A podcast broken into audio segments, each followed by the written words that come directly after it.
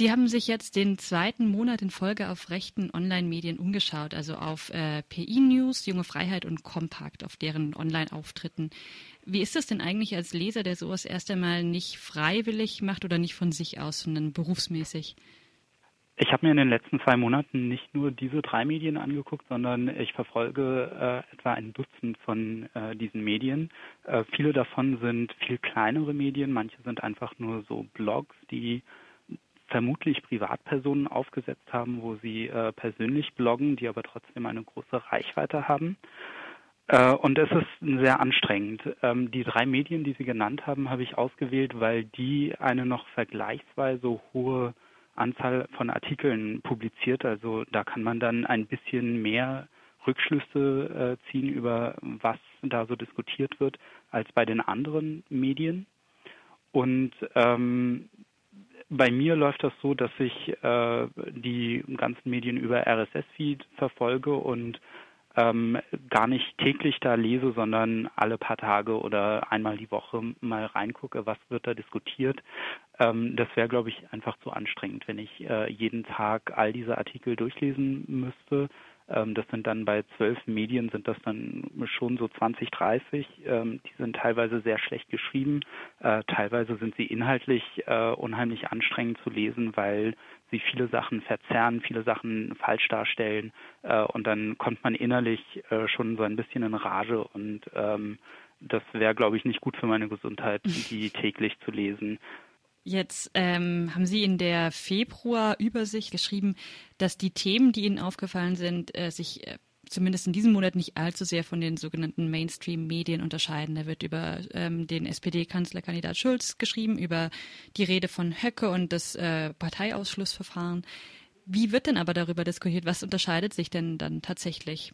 Ich habe dieses Experiment angefangen im oder ich habe darüber nachgedacht im vergangenen Herbst, als ähm, Donald Trump äh, zum US-Präsidenten wurde und äh, da es auf einmal große Diskussionen gab über Filterblasen im Netz, ähm, dass es äh, angeblich eine komplett andere Öffentlichkeit gäbe, in der sich ähm, extreme Rechte bewegen. Äh, und damals war auch die Angst groß, dass es solche Filterblasen auch in Deutschland gibt. Also äh, mit Blick auf die Bundestagswahl oh, äh, wer weiß, worüber diese ganzen Rechten in ihren Filterblasen sprechen. Und äh, wir werden von der Bundestagswahl genauso schockiert sein wie von der Wahl von von Trump zum äh, US-Präsidenten. Äh, deswegen wollte ich mir diese Medien genauer angucken und ähm, Bisher finde ich sehr, sehr interessant, äh, was Sie schon angesprochen haben, äh, dass die Themen sich gar nicht so, so sehr unterscheiden. Also die Themen sind häufig die Themen, die auch im äh, großen Mainstream diskutiert werden. Also auf jeden Fall die großen diskutierten Medien sind äh, dieselben. Äh, sie haben einen leicht anderen Tenor. Zum Beispiel ähm, bei der AfD gibt es durchaus die Diskussion, ähm, als sei man innerhalb der äh, AfD, also äh, Kompakt und PI News äh, äh, treten da fast schon aktivistisch auf, rufen die Parteibasis äh, dazu auf, den Ausschluss von Björn Höcke, Höcke zu verhindern. Bei äh, dem äh, Kanzlerkandidaten der SPD, bei Martin Schulz, ähm, geht es eigentlich die ganze Zeit nur darum, äh, wie schlecht er als Kandidat eigentlich ist, ähm, wo dann die Überlegung naheliegt, dass es vielleicht daran liegt, dass das Martin Schulz oder der Aufstieg von Martin Schulz auch dazu führt, dass die AfD ein bisschen abstürzt.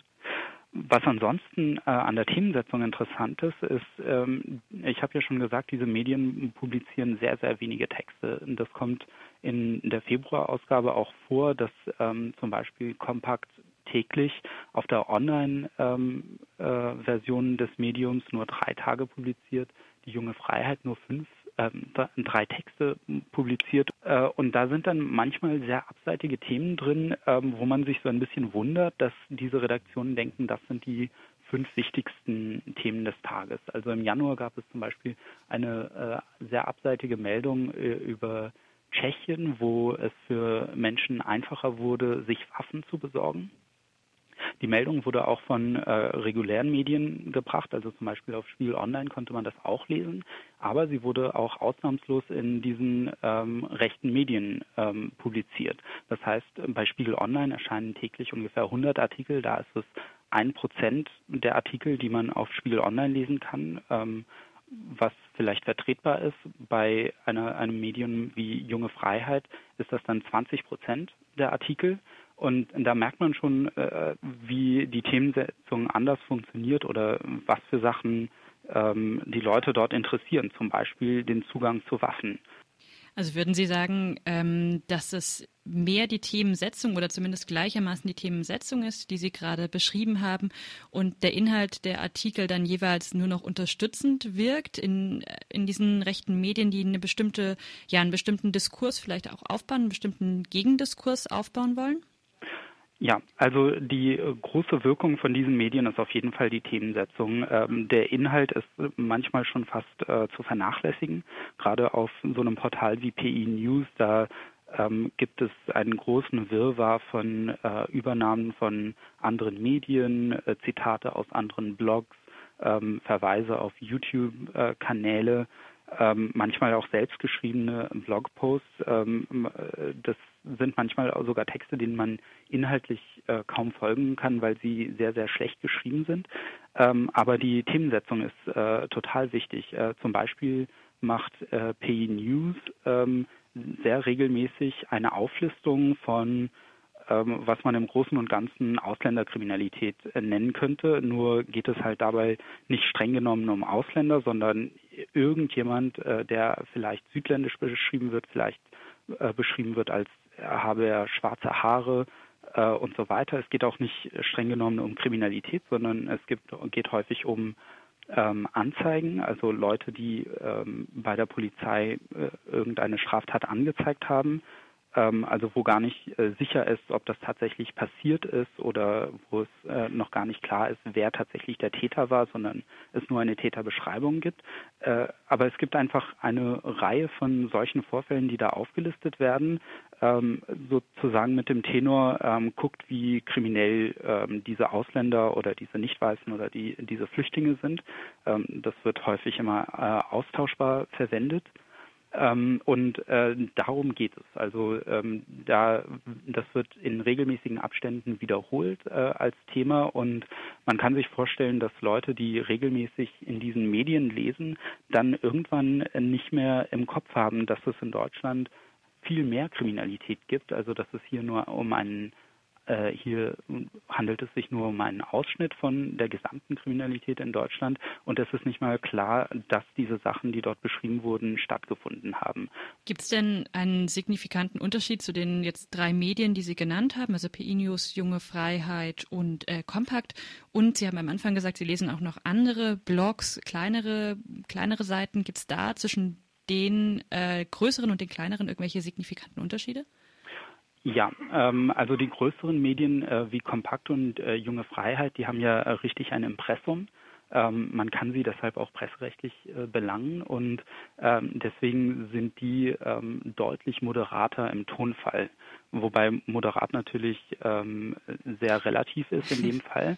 Ähm, aber sie sind äh, viel moderater als diese Blogs, wo man, äh, die man einfach so auf WordPress oder irgendwo anders aufsetzen kann ähm, wo nicht klar ist, wer dahinter steckt. Ähm, die Personen werden auch gar nicht genannt. Und wenn man sie jetzt anzeigen wollte, würden wahrscheinlich die Anzeigen im Sande verlaufen, weil die Polizei niemals herausfinden würde, wer eigentlich dahinter steckt. Ähm, ein interessantes Beispiel war eine Diskussion darum, äh, ob jetzt Rassenkunde wieder eingeführt werden könnte in den USA, da Trump ja Präsident äh, geworden sei. Da wurde darüber diskutiert, dass quasi, ähm, was eigentlich schon längst äh, wissenschaftlich widerlegt worden ist, ähm, die Frage nach biologischen Rassen.